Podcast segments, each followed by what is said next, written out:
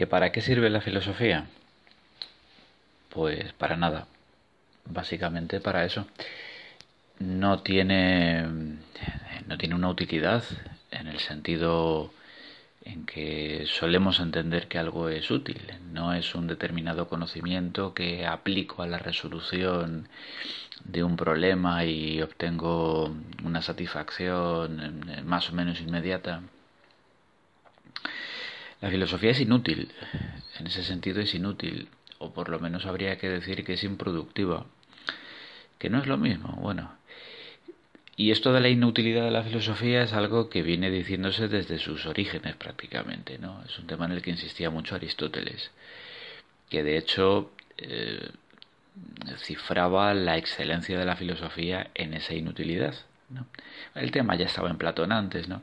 Platón decía que la filosofía es la ciencia de los hombres libres, o sea, algo a lo que se dedican los hombres libres en cuanto hombres libres. El tipo de discurso que incumbe a los hombres libres, o sea, a los ciudadanos.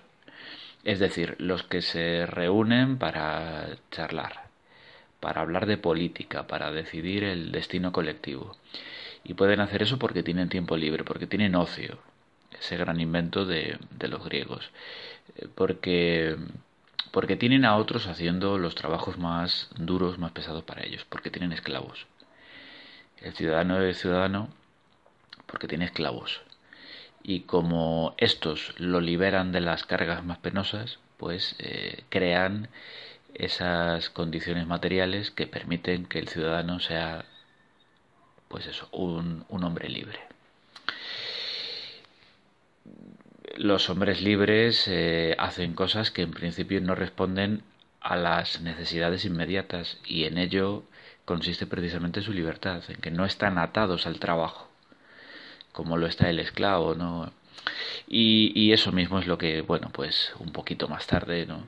Permitirá a Aristóteles decir que, que lo más excelente es precisamente lo más inútil, ¿no? Y que lo más excelente es la contemplación. De hecho, lo más excelente de entre lo más excelente para Aristóteles será eh, lo divino, será dedicarse a la teología, a la ciencia primera.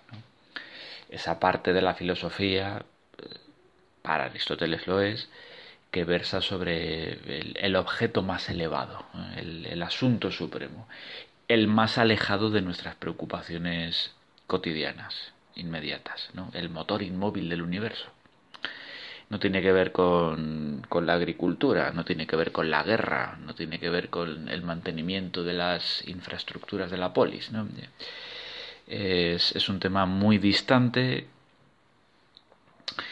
eh, y, y, bueno, precisamente en esa distancia está su, su excelencia. Bueno, viniéndonos a tiempos más, más recientes, ¿no? Eh, contextualizando el asunto un poco. Eh, toda presentación de la filosofía siempre, digamos que tiene como, como primer escollo, el primer problema que hay que salvar, este, el de justificar el, el, para qué de la filosofía, ¿no? O sea, ¿qué, ¿qué, se gana con esto? ¿Le vas a dedicar mucho tiempo, mucho esfuerzo? ¿Para qué? ¿no? Si en el fondo no sirve para nada. Bueno, a veces una pregunta se puede responder con otra. Esto no siempre es lícito, a veces es hacer trampas. Pero hay ocasiones en las que uno se puede permitir eh, decir, mira, esa pregunta está muy bien planteada, te voy a contestar con esta otra, ¿no? Y, y, podría contestar a esa pregunta. Con otra que me parece análoga, ¿eh? que me parece que hay una evidente proporcionalidad, una correspondencia entre estas dos preguntas. Eh, ¿Y para qué sirve el arte? Eh, ¿para qué queremos cuadros o esculturas? Eh, ¿Para qué nos sirve la belleza en el fondo? ¿Para qué queremos ornamentar los espacios públicos o decorar nuestras casas o, tener esos antiguos palacios que son los museos llenos de recuerdos de un pasado? ¿Para qué? ¿Eh? ¿Para qué? ¿Para qué sirve todo eso? Y la respuesta sería, en principio, ¿eh? en principio, que aquí hay mucho que rascar, pero la respuesta sería la misma, pues no sirve para nada. El arte objetivamente no sirve para nada. no puedo coger una obra de arte y hacer algo con ella. No es un artilugio técnico, no es una herramienta, ¿eh? no es un instrumento, no me sirve para hacer nada. Es decir, no es un medio para otro fin. Y por eso mismo decimos que es inútil.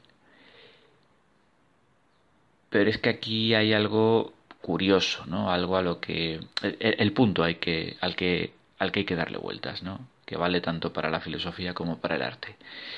Eh, hay cosas que no son medios para fines. Y como no son un medio, decimos que no sirven, que son inútiles. Pero es que cuando algo es medio para un fin, hay que preguntarse para qué fin es medio, ¿no? Y a su vez preguntarnos, ¿y los fines en sí, aquello en función de lo cual, aquello para alcanzar lo cual lo hacemos todo, los fines en sí sirven para algo? Aquello que yo quiero obtener, ¿no? disponiendo para ello los fines necesarios, ¿tiene en sí alguna utilidad? Porque eso querría decir que no es un fin en sí, sino que es un medio para otra cosa. Al final resulta que el ser humano, en cualquier época, en cualquier cultura, esto es un, eh, es, un, un universal antropológico. Es algo que encontramos siempre, con todos los matices del mundo, pero lo encontramos siempre. Hay una serie de cosas que se consideran fines. Hay una serie de cosas que no las queremos porque, porque sean útiles para, eh, sino que, bueno, en sí mismas demuestran tener valor. Cosas como puede ser la, la belleza o la satisfacción estética que uno encuentra en la contemplación del arte. Eh, no tendría mucho sentido preguntarse eh, ¿para qué la música? ¿Eh? ¿Para qué? ¿Para qué la...? ¿Cómo que para qué? ¿Cómo que para qué? Pues porque en sí misma es satisfactoria. Y de la misma forma, pues igual que la belleza es un fin en sí y no es un medio para otra cosa, insisto, con todos los matices que cabe hacer aquí, y distinguiendo, por ejemplo, la belleza de un paisaje o la belleza de una sinfonía, de la belleza de un rostro o de un cuerpo, porque, porque estamos hablando de cosas distintas. Pero bueno, espero que se me entienda.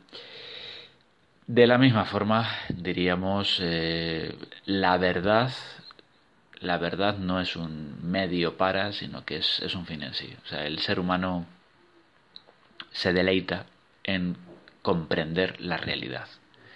Se deleita en saber el, porqué de las cosas. Cómo es el mundo objetivamente. ¿eh? Hay en ello un cierto placer, hay una satisfacción, ¿no? Podemos, eh, por así decirlo, digamos, mm, aliviar esa urticaria intelectual, ¿no? esa, esos picores, esa comezón que, que produce la duda, la incertidumbre, el no saber. Y, y bueno, y, ahí está la filosofía, ¿no? Esa eh, disciplina cuya etimología, ¿no? Como es sabido, remite a, a un, un, compuesto griego, un, un, neologismo griego, en su momento fue un neologismo, fue una palabra que en cierta época chocó al oído, ¿no? Eso de la la filosofía, ¿no? el, el el amante de la sabiduría, ¿no? el amor a la sabiduría. Bueno, pues eh, eh, en, sí mismo esto es un valor. Esa sabiduría buscada, si no hallada, eh, vale de por sí. No es que nos sirva para otra cosa, es que sacia una determinada sed, podríamos decir y en ello revela pues algo que, en sí mismo merece ser buscado. Eh, aquí se podrían decir mil cosas, se podrían plantear mil objeciones. Yo estoy deseando plantear objeciones a lo que yo acabo de decir. ¿no? La verdad ciertamente tiene un valor instrumental, la verdad sirve para algo, la verdad biológicamente es adaptativa, bueno, vale. Pero yo creo que se entiende el razonamiento a no ser que uno tenga ganas de, de tocar las narices. ¿Eh? Se entiende. Eh, hay ciertos momentos en los que una discusión, por lo menos de momento, se puede dar por, bueno, por resuelta Y, creo que este es uno de esos puntos en los que bueno, uno puede relajarse un poco. ¿eh? La verdad tiene un cierto valor y por tanto pues su búsqueda, ese afán por comprender las cosas y, de este modo experimentar un, cierto alivio, un cierto relax, eh, pues vale de suyo. Y, ahí hay una analogía, ¿no? Esa analogía con la que empecé, que me parece, me parece que, está bien traída. Hay una analogía entre la filosofía y el arte. La filosofía es algo así como el arte del pensamiento, podríamos decir, ¿no? Un pensamiento que eh, con anterioridad a, cualquier eh, tema en concreto, a cualquier atadura, a cualquier campo de trabajo, de discusión, de experimentación, el ser humano piensa. El ser humano es el animal racional y, hay un placer en pensar. Hay un, cierto arte del pensamiento, hay eh, un cierto juego placentero, como lo es todo juego, en dar con las reglas del pensar correcto y en discutir ¿eh? y en argumentar y y en poner en práctica eso que, está en Platón, esta, esta metáfora, esta, esta comparación con, con el pugilato, ¿no? con, con, la pelea, con la, con la lucha que practicaban en la antigüedad, ¿no? Los antecedentes de la, de la lucha grecorromana. ¿no? Eh, ¿Para qué sirve? Bueno, no sirve para nada, es un ejercicio. La filosofía es un ejercicio intelectual, es una gimnasia intelectual. Eh, aunque solo sirva para no dejar que se nos muera eh, la inteligencia, que se nos, que se nos pudre el cerebro, aunque solo fuera por eso, ya tiene un valor en sí misma, un valor que no es nada desdeñable. Y a partir de aquí podríamos empezar a decir mil cosas, mil cosas que se pueden decir, que se deben decir, pero me parece más que suficiente como brevísima introducción. ¿eh? el ser humano desea conocer, y, bueno, la filosofía ha sido el, modo en que por lo menos en Occidente, por lo menos la cultura occidental, esa cuya cuna es Grecia, eh, pues ha sido el, el, modo en que ha puesto en práctica ese, ese afán, ese afán por saber. ¿eh? Eh, insisto, con, con, anterioridad a que nos dediquemos a algún campo específico, a algún campo concreto a las matemáticas o a la astronomía o a la medicina o a lo que fuera. Hay un afán por saber en general, por tener una comprensión del mundo, una visión del mundo, que es lo que significa en griego la palabra teoría, teoría, visión, contemplación, abarcar el paisaje con la mirada, ¿eh? distanciarse lo suficiente de las cosas como para verlas en conjunto. Eso es la teoría y eso ha sido la filosofía desde el siglo VI Cristo. Y bueno, pues algún valor tiene que tener cuando llevamos desde entonces diciendo que la filosofía es inútil, porque, porque esta discusión es tan antigua como la filosofía. O sea, en los tiempos de Platón ya es un tópico, ya es un viejo tópico, eh, eso de que la filosofía no sirve para nada. Eso se lo decían constantemente a Sócrates.